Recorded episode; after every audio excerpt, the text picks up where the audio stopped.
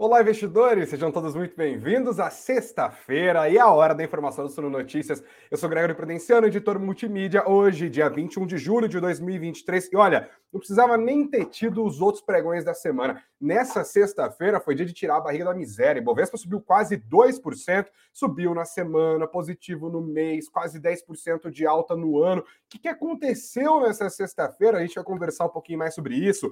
Tem também os destaques do mundo corporativo, como por exemplo a Braskem chegando a um acordo com a prefeitura de Maceió, depois daquela tragédia do afundamento de bairros inteiros na capital da Lagoas.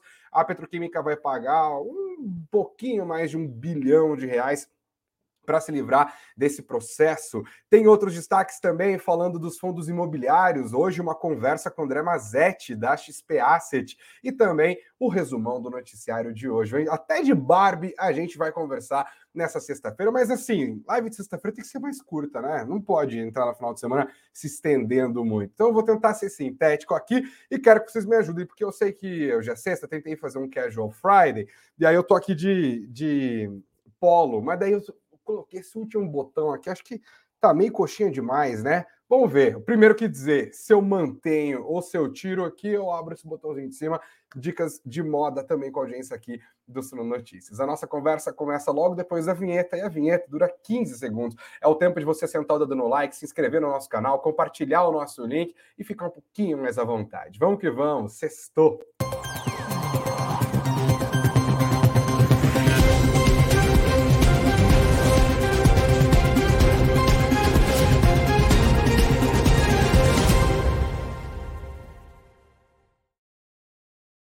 Olá, investidores! Olá, investidoras! Sejam todos muito bem-vindos. Obrigado a todos vocês pela audiência. Não se esqueçam de engajando, deixando os comentários e também, claro, de responder a nossa enquete. Você acha que o Ibovespa chega nos 130 mil pontos ainda em 2023? É sim ou não? Deixe seu voto, mas também deixe seu comentário. Se você está ao vivo com a gente, aqui a gente bate esse papo juntos. Mas se você está depois, deixe os comentários aqui também no nosso canal do YouTube e também na plataforma de áudio. Hoje tem essa possibilidade de interagindo junto com a gente. Quem está no Spotify pode também votar na nossa enquete. A Andrea falou assim: ó, tá coxinha, mas tá ótimo. Fica tranquilo. Vou manter o botãozinho aqui então para parecer que mamãe me arrumou. Vamos para o Ibovespa hoje, gente? Uma alta alegre, um dia de volatilidade esperada até, tá? Porque hoje foi dia de vencimento de opções sobre ações. Esses dias tendem a dar um pouco mais de volatilidade para o mercado, mas olha, hoje o Ibov ganhou força, tá? De novo, não teve nenhum grande trigger. Você falou, ah, teve uma entrevista, ah, teve uma fala, ah, teve um indicador macroeconômico, uma notícia dos Estados Unidos, a China talvez.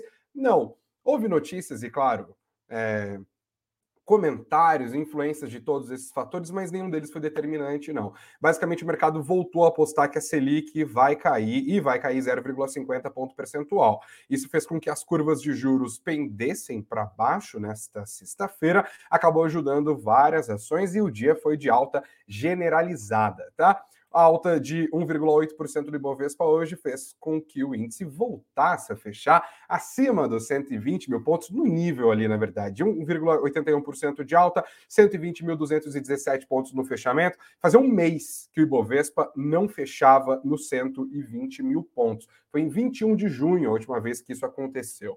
Assim, o Ibovespa termina a semana avançando 2,13%, por isso que eu disse que boa parte da alta da semana veio só dessa sexta-feira. No mês de julho, a alta é de 1,80%, em 2023 está tranquilo, está favorável, 9,55% de alta. Como eu disse, altas generalizadas nessa sexta-feira, mas tem destaques, tá? Setor financeiro, estava andando meio para trás, meio de lado ao longo dos últimos dias. Hoje avançou firmemente com destaque para as ações do Bradesco. As commodities também ajudaram. Ganhos robustos das ações da Petrobras. As ações da Vale também subiram, não grande coisa, 0,6%, mas Vale subir 0,6%. Meu amigo, minha amiga, ajuda muito o Ibovespinha, porque Vale é 13% do índice. Mas o destaque dos destaques vai para as ações do setor de consumo, que são justamente as mais sensíveis ao nível de juros. Altas amplas e impressionantes até, de Azul, Via, Magazine Luiza, Gol, Grupo Soma. Somente os papéis da Gerdau caíram hoje, tanto os da Gerdau quanto da Gerdau Metalúrgica. Todos os outros papéis acabaram subindo pouquinho ou pocão. O dólar nessa sexta-feira voltou a perder força, fechou nos R$ 4,78. Eu te dou uma doleta, você me devolve 4,7805. A queda foi de 0,47% nessa sexta-feira para a moeda americana, que voltou a ficar negativo na semana também, 0,30%. Com a queda de hoje, o, o dólar foi para o negativo também no mês de julho, recuo de 0,19%. Vamos para o mapa dos ativos do Status Invest para ver a fotografia do pregão dessa sexta-feira, entender melhor o que aconteceu e quais, no caso, foram os setores que se destacaram aqui a gente viu alta generalizada dos bancos, Vale, Petrobras, setor de petróleo, gás, biocombustíveis, subiu todo mundo. Tem alguns papéis que estão no vermelho no Status Invest, mas deu algum chabu aqui na, na, programação, tá? Se atualizar daqui a pouco, deve ficar tudo bonitinho, porque de fato só Gredal, Metalúrgica Gredal caíram hoje. Semig e Engie aparecem negativo aqui, mas houve variação positiva desses papéis. Todos os setores subiram todas as ações subiram de novo, com exceção de Gerdau Metalúrgica Gerdau. No nosso site, inclusive, tem essa matéria aqui que separa o setor de varejo. Ó, Via Magazine Luiza, varejistas aceleram nessa sexta-feira, saiba por quê. E aqui tá aqui, ó, curva de juros em queda, favorecendo empresas mais alavancadas, como é o caso das varejistas. Vamos dar uma olhada como ficaram esses papéis no fechamento de hoje. As ações da Via avançaram impressionante 6,84%, fecharam acima dos R$ 2,00, R$ 2,03. Via em 2023 ainda está no negativo, 12% de queda. Magazine Luiza avançou 4,14%, R$ 3,02 em 2023, 16,6% de alta. E americana, só para espizinhar, vamos dar uma olhada. Americana subiu, até americana subiu hoje, 1,8% é, em 2023, só uma quedinha de 87,49%. E os IFIX, o IFIX, na verdade, os fundos imobiliários, alta. FIX voltou a subir, praticamente foi positivo na semana. Se você for ver aqui, ó, os últimos cinco dias, o IFIX começou a semana nos 3.185 pontos. E aí caiu, caiu, caiu, caiu. Hoje subiu tudo de novo. Fechou onde? 3.185 pontos, depois de variar positivamente em 0,36%, de amplamente positivo tanto para os fundos de papel, que são aqueles que têm dívidas dentro deles, quanto também para os fundos de tijolos, cujos é, ativos ali são de fato prédios, galpões logísticos, condomínios, etc. Os fundos mistos também tiveram um dia majoritariamente positivo nesta nossa gloriosa sexta-feira. Ainda para falar de fundos imobiliários, antes de botar no ar a nossa conversa com o André Mazetti, da XP Asset, temos aqui mais destaque destaques. Ó, falando da Suno, inclusive, SNLG, é o nosso fundo de logística, comprou imóveis no Rio de Janeiro e Minas Gerais por 105 milhões de reais. Imóveis ficam no Rio de Janeiro capital e no município de Santa Luzia, em Minas Gerais. 105 milhões de reais por ambos os imóveis, sendo 58 milhões de reais no imóvel localizado em Minas Gerais é, e 36 milhões de reais por imóvel localizado na capital fluminense. O Jacinto aqui da Suno explicou: ó, o primeiro imóvel é um centro de distribuição na Pavuna, alocado para o supermercado Padrão da Fonseca, conhecido no Rio de Janeiro. E também ele fala sobre esse de Santa Luzia, que é na região metropolitana de Belo Horizonte, a louca da nossa audiência de Minas.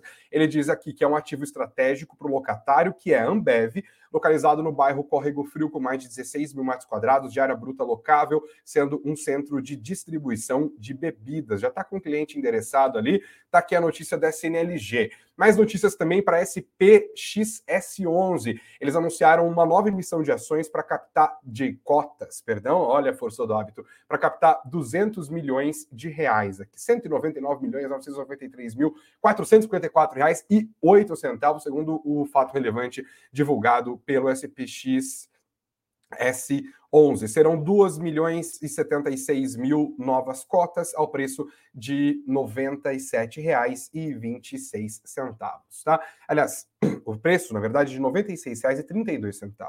Ah, o desconto é de 97% em relação ao valor atual, que está aí nos 97 e 26. Eu vou falar um pouco mais sobre Braskem, sobre Sinqia, sobre Vivel, sobre a inadimplência e até sobre a Barbie. Mas antes, eu paro rapidamente a nossa conversa aqui ao vivo para trazer para o nosso papo o André Mazetti. O André Mazetti, talvez você já conheça, ele já deu as caras algumas vezes, felizmente, aqui nas nossas lives Notícias. Ele é sócio e gestor de fundos estruturados da XP Asset Management. E essa é mais uma entrevista especial para comemoração dos 30 anos dos fundos imobiliários.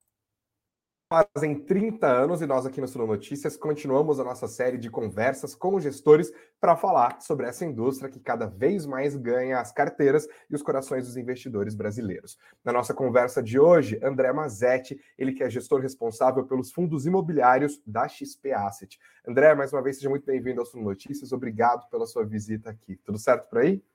Tudo certo. Eu que agradeço, Greg. Prazer falar com vocês aí. Valeu. Vamos continuar aqui o nosso papo, então. André, de maneira resumida, eu sei que essa é uma pergunta que você já tem ouvido algumas vezes, está aperfeiçoando as respostas, né? Mas por que, afinal, vale a pena investir em fundos imobiliários? Bom, vamos lá. Acho que essa pergunta é, deve ser unânime entre os gestores e, e para quem acompanha o mercado mais de perto. Acho que a resposta é simples, né? Na, na, principalmente na, na minha visão, os preços dos fundos imobiliários tão baratos, é, já tiveram mais baratos, né, mas ainda tão baratos. Né? Quando a gente analisa, por exemplo, o IFIX, né, valorizou em grandes números, tá, algo em torno de 15% a 16% de fevereiro para cá, né, passou de 2,7 mil pontos para quase 3,2. Então, é, acho, que, acho que isso ajuda bastante, né, dar uma métrica, dar um guidance para o investidor mas quando a gente observa, por exemplo, o market cap, né, que é basicamente o valor da, da, de mercado das cotas, versus o valor patrimonial dos fundos que compõem o FIX, né, a gente observa que as cotas é, têm que valorizar ali algo em torno de 40% a 45% é, para o market cap chegar nos valores patrimoniais, né? É como se tivesse uma, uma valorização contratada, né, de certa forma. Então, Acho que vale a pena lembrar que, historicamente, até o início da, da pandemia, né, que foi de meados de fevereiro, março 20, os, os market caps né, quase sempre foram uh, maiores do que os valores patrimoniais. Né? Quase todos os meses a gente viu o market cap superando ali o valor patrimonial, em alguns meses até muito mais, né? mas boa parte ali da, da, da amostra, que se a gente pegar uma amostra, a gente vai ver é, esses dados.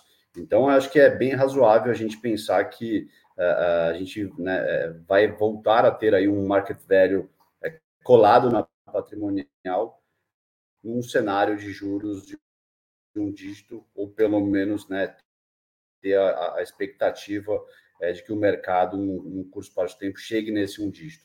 Então, acho que, que é o caso atual, né? Se a gente analisar o Focus, a gente vai ver que, que, que a gente vai ter ali 9,5 uh, no final de 24, e oito e meio, alguma coisa do tipo, já, já no próximo ano.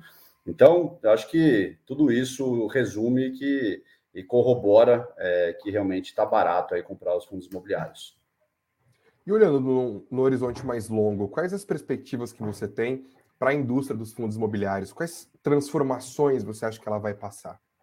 Eu acho que são, acho que, acho que a expectativa é muito positiva, tá, Greg? Porque quando a gente analisa, por exemplo, o segundo boom de fundos imobiliários, que foi né, é, é, é basicamente ali em meados de 17 até uh, recentemente, a gente viu essa indústria se desenvolver bastante.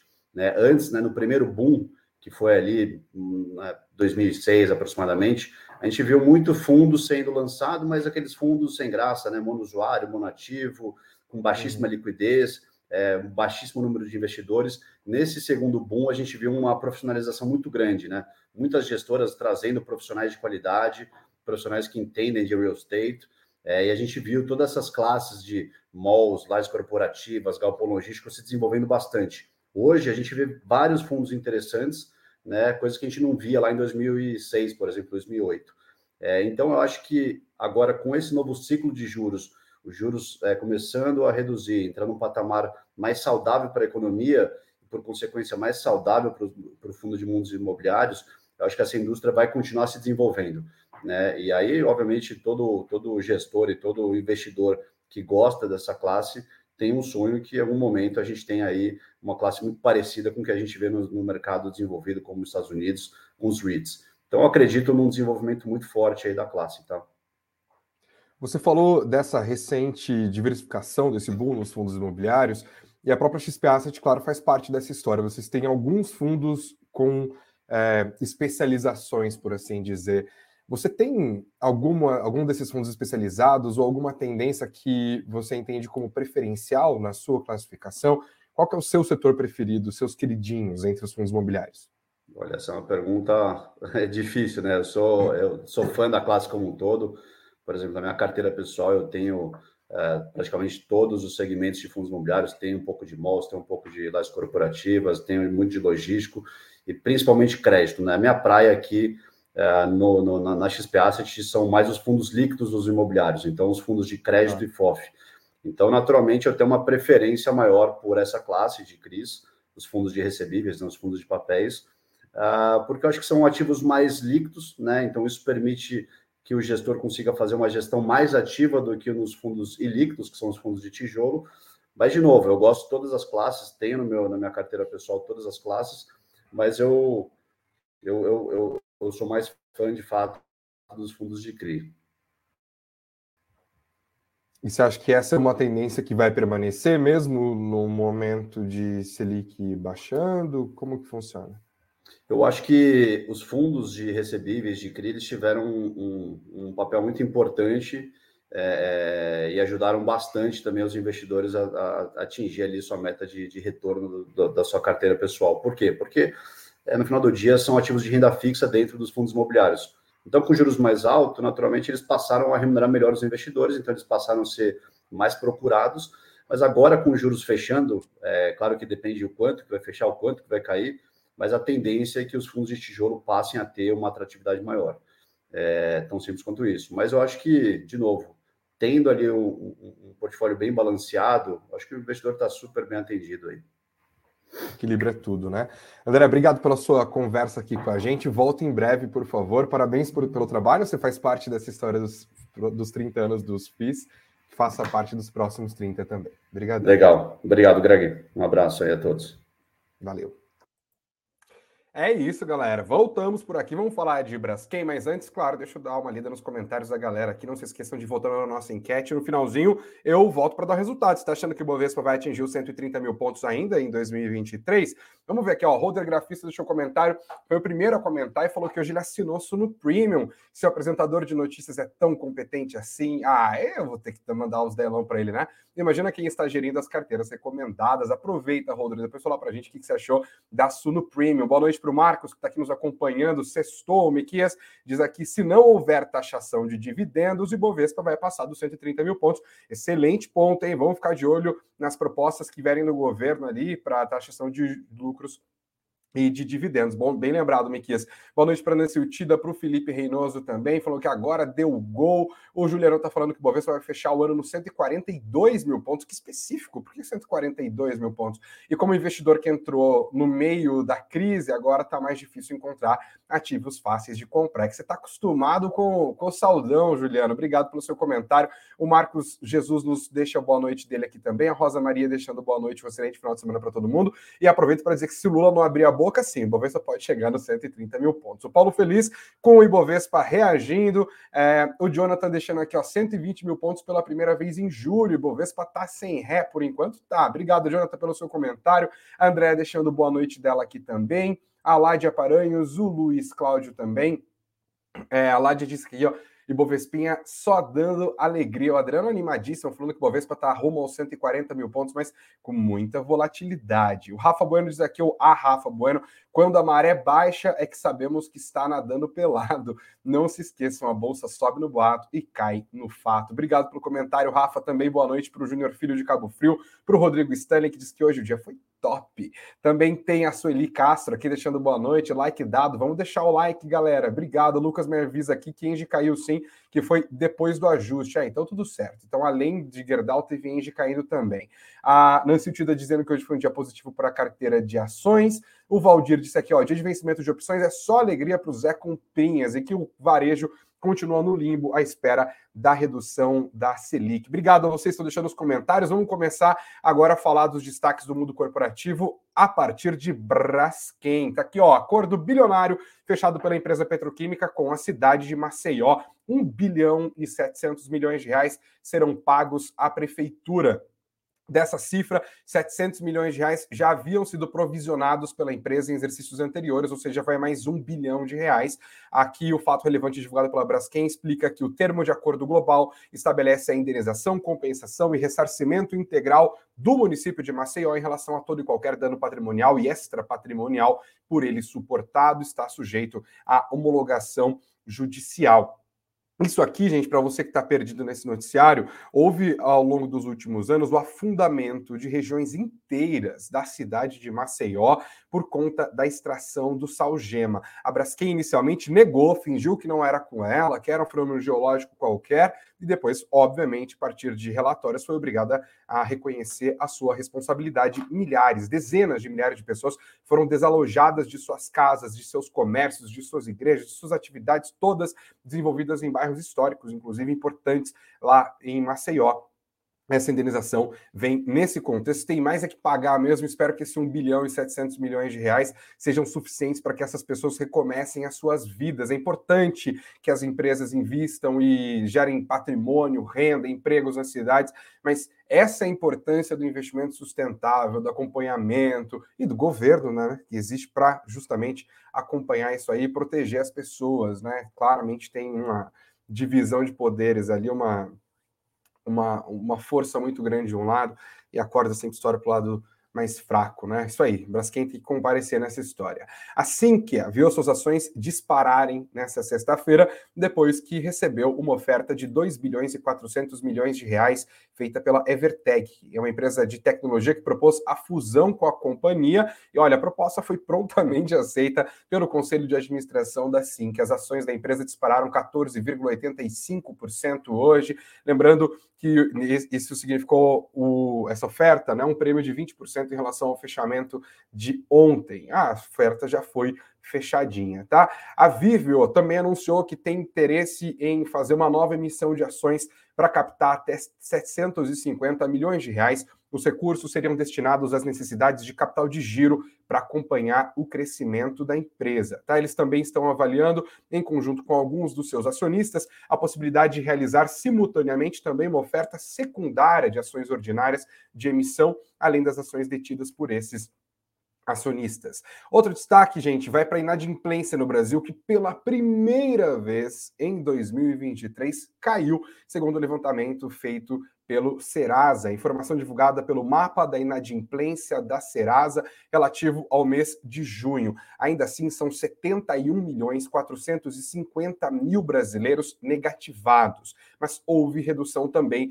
no total das dívidas. Na comparação com maio, houve uma redução de 450 mil pessoas inadimplentes. E a avaliação da Aline Maciel, gerente do Serasa Limpa Nome, é que, abre aspas, apesar do cenário econômico ainda desfavorável, com a inflação e juros altos, a primeira queda na, adimplência no ano representa um dado significativo e que pode sinalizar melhoras na saúde financeira dos consumidores. O número de inadimplentes no mês de junho corresponde a 43,78% da população adulta do Brasil. Entre os estados, o mais inadimplente é o Rio de Janeiro, onde 58,80% das pessoas estão negativadas. Na sequência, vem Amapá, Amazonas, Distrito Federal e Mato Grosso. Mais destaques: a XP olhou e fez os cálculos em relação ao fenômeno Barbenheimer. Você deve ter acompanhado, né?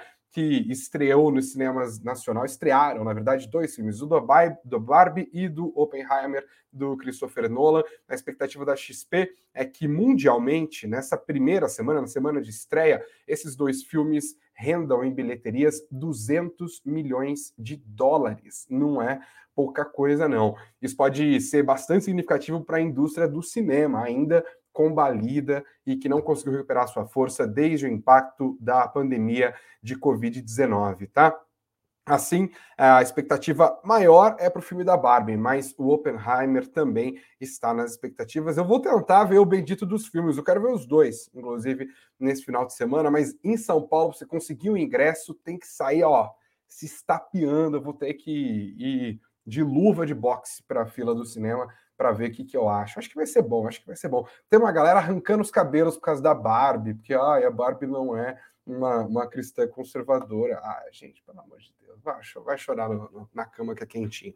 Bom, vamos dar o resultado da nossa enquete de hoje, gente. Obrigado a vocês pela audiência, pelos likes, todos pela participação. Eu perguntei para a audiência do Suno Notícias se ela acha que o Ibovespa vai atingir os 130 mil pontos ainda neste ano. E 75%, três quartos da nossa audiência, diz que sim, tá animada, 25% acham que não. Obrigado a todos vocês que votaram, que sentaram o dedo no like, que se inscreveram no nosso canal, que compartilharam o nosso conteúdo e que pelas plataformas de áudio também fazem a mesma coisa, sentam o dedo no like e seguem o Suno Notícias de outro lado. Um ótimo final de semana para vocês. Beijos aos de beijos, abraços aos de abraços, muito juízo mas não demais, porque juízo demais também estraga. E se você assistir Barbie, Oppenheimer e tal, deixa aqui sua, sua opinião também. Quero saber a nossa audiência cinéfila, quantas pessoas são aqui também.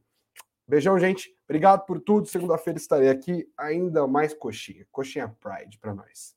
Beijão, gente. Valeu.